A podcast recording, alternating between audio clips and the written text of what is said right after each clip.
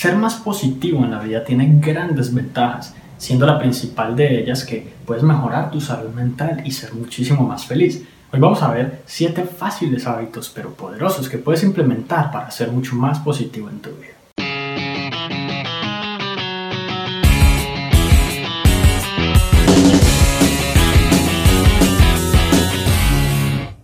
Hola, mi nombre es Juan Sebastián Celis Maya y las personas negativas siempre tienen razones para sentirse mal, siempre tienen razones para estar tristes o deprimidos, mientras que cuando eres positivo sencillamente puedes eliminar y dejar de lado esas frustraciones para ser mucho más alegre y disfrutar mucho más los momentos buenos de la vida. Y el primer hábito que puedes implementar para ser más positivo es encontrar el lado positivo de cada situación negativa.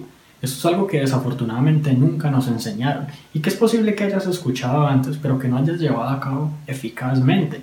¿Por qué? Porque cuando lo intentamos normalmente es muy difícil o por lo regular lo logramos con cosas pues que son relativamente negativas, pero cuando pasa algo bien difícil, una dificultad grande en la vida, ahí es donde nos queda casi imposible pensar en qué cosas buenas pueden salir de eso. Pero esta es una habilidad que puedes desarrollar poco a poco y que puedes ir practicando y convertir en un hábito para efectivamente convertirte en una persona más positiva. Si tú te habitúas a ver el lado positivo prácticamente de todo en la vida, incluso de las situaciones que no son negativas sino neutrales, tu mente va a, ser, va a generar positivismo en todo momento. Y el segundo hábito es cultivar un entorno positivo. Y tu entorno se compone no solamente de las cosas que te rodean, sino también de las personas y de los medios de comunicación que todo el tiempo buscan como bombardearte con información. Resulta que tanto las personas como con sus influencias, con las cosas que te dicen, como, como por ejemplo los medios de comunicación tipo noticieros o revistas, en todo momento lanzan cosas de, de, negativismo sin saberlo o incluso conscientemente, ya que de alguna manera u otra los noticieros eso es lo que transmiten, noticias malas.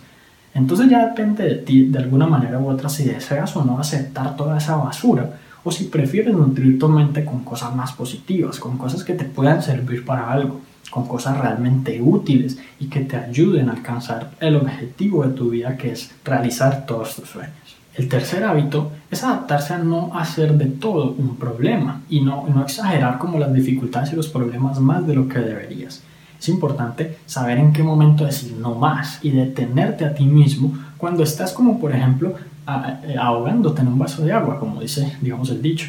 Porque es importante que, que tú conozcas y determines realmente qué tan negativas o difíciles son las situaciones y cuáles son los impactos reales y verdaderos que pueden producir en tu vida.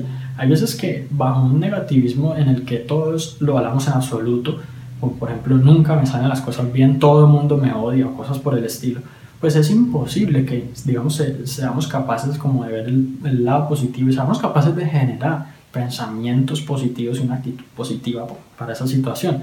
Entonces, este es un buen momento como de reflexionar y saber en qué momento parar. Un cuarto hábito muy poderoso que puedes implementar para ser más positivo es añadir valor a la vida de otros.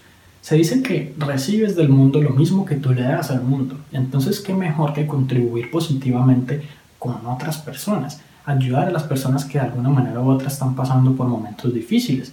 De pronto, dar una palmadita en la espalda a alguien que lo necesita, dar un abrazo, escuchar activamente a otras personas, porque quizás eso sea lo que tú necesites más adelante y de pronto lo que estás haciendo es como cultivar una excelente relación de la cual luego puedas obtener un buen provecho de alguna manera y, que este provecho como que te retribuya positivamente.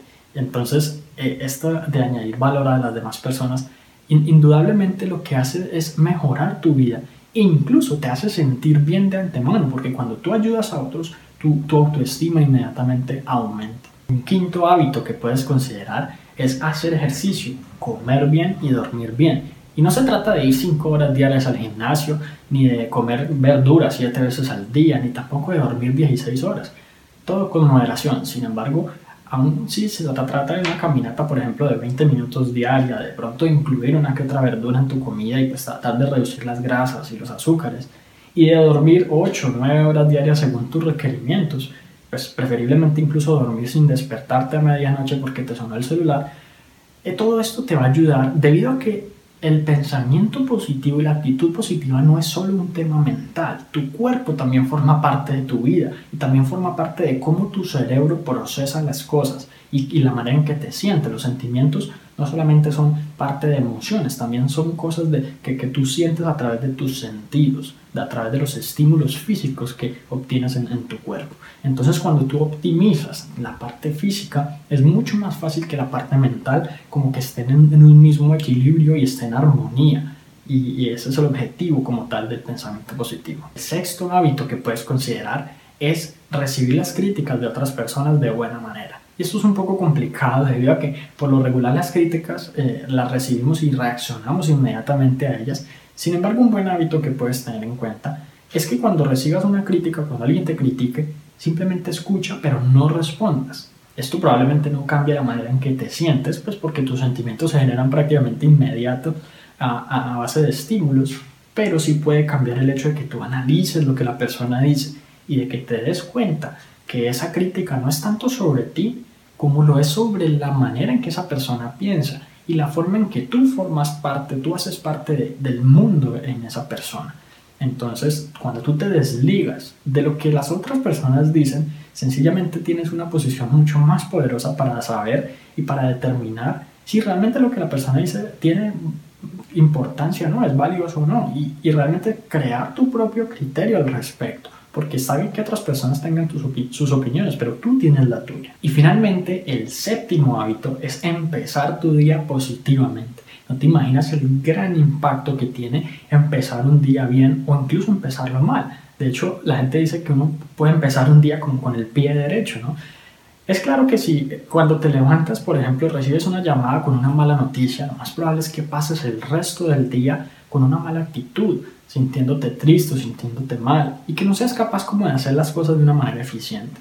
Entonces cuando tú organizas cuidadosamente las actividades de la mañana, de manera que estén como orientadas a, a ser positivas, a no, digamos, a no, no, influenciarte negativamente, cuando tú, por ejemplo, dejas de revisar, digamos, el correo electrónico, por ejemplo, las redes sociales, porque existe el riesgo de que en esas fuentes de influencia haya algo de negativismo, entonces tu mente inmediatamente genera como el positivismo que te puede durar todo el día. Y si te gustó este episodio, recuerda suscribirte al podcast para que recibas una notificación en cuanto publique nuevos episodios.